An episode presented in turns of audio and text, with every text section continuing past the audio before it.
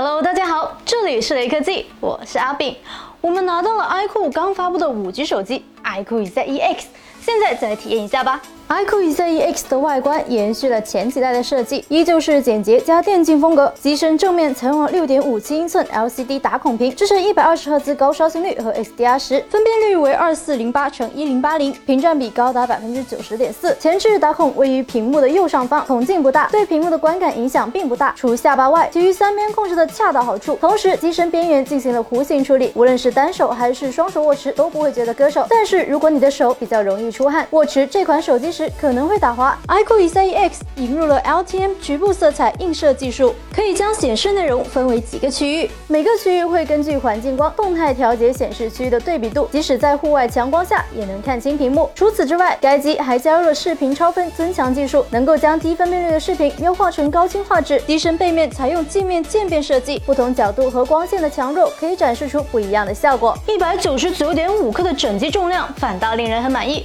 完全不像是搭载了五千毫安大电池的手机。后盖只有一个矩阵式摄像头和官方的 logo，整体看起来十分简洁。在性能上，iQOO Z1X 搭载了高通骁龙七六五 G 处理器，支持双模五 G，属于终端机的第一梯队。为了能够进一步释放骁龙 iQOO Z1X 的性能，我们在设置电池中开启了 Master 模式。当手机开启 Master 模式后，主界面的 UI 图标也会随之改变。王者荣耀即便是特效全开，画面的帧率也基本可以稳定在六十 FPS。得益于手机内置液冷散热，游戏过程中掌托部位并不会觉得烫手。和平精英通过第三方软件解锁一百二十 FPS 帧率设置后，将游戏的画质调整为流畅。iQOO Z1X 勉强可以一百二十 FPS 吃鸡，虽然帧率波动比较大，但是好在该机拥有 AI 动态帧率适应优化技术，游玩过程中只是偶尔会感觉到卡顿。想畅玩吃鸡，最好还是将游戏帧率设置为六十 FPS，一百二十赫兹刷新率的屏幕还是更适合刷微博、小视频或者浏览网页。续航方面，iQOO Z1X 配备了五千毫安时的电池，支持三十三瓦快充。经实测，iQOO Z1X 五分钟充电百分之八，三十分钟充电百分之四十三，充满则需要一小时二十五分钟。我们关闭蓝牙，打开 WiFi 和定位，以及一百二十赫兹刷新率，亮度调为百分之五十，满电状态下，iQOO Z1X 观看一小时一零八零 P 三十 FPS 电影，耗电百分之六；刷一小时微博，耗电百分之九；玩一小时游戏，耗电百分之十七；刷一小时抖音，耗电百分之十。连续进行了四小时的高强度测试，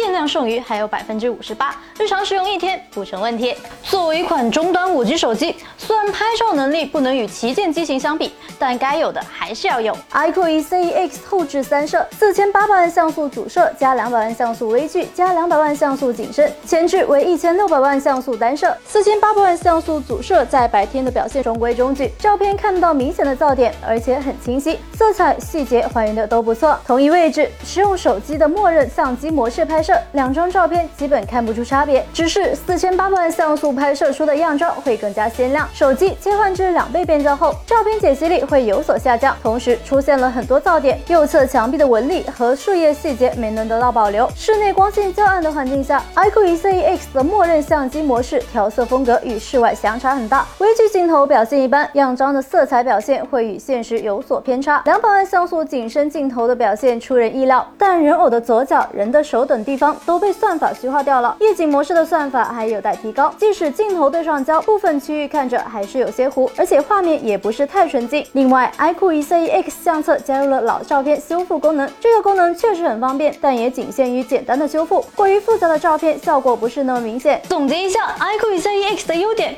一个是性价比高，不到一千六百元的价格可以买到一部中高端的五 G 手机；另一个是续航能力强，即使全天开启一百二十赫兹模式，手机日常使用一天基本无压力。不足的地方就是相机的调色风格不是很好，算法也有待提高。iQOO Z1X 可以看作是一款普及 5G 的手机，一千五百九十八元的起售价可以买到骁龙七六五 G，四千八百万像素主摄，一百二十赫兹的屏幕，五千毫安时电池，三十三瓦快充等。如果这都不叫真香，那什么才是呢？总的来说，这款手机基本上没有明显的短板，与其他竞品相比也极具竞争力。好了，本期视频就到这里了。这款手机适不适合你们，想必心中有数了。记得三连鼓励一下。这里是雷科技，我是阿炳，我们下期再见。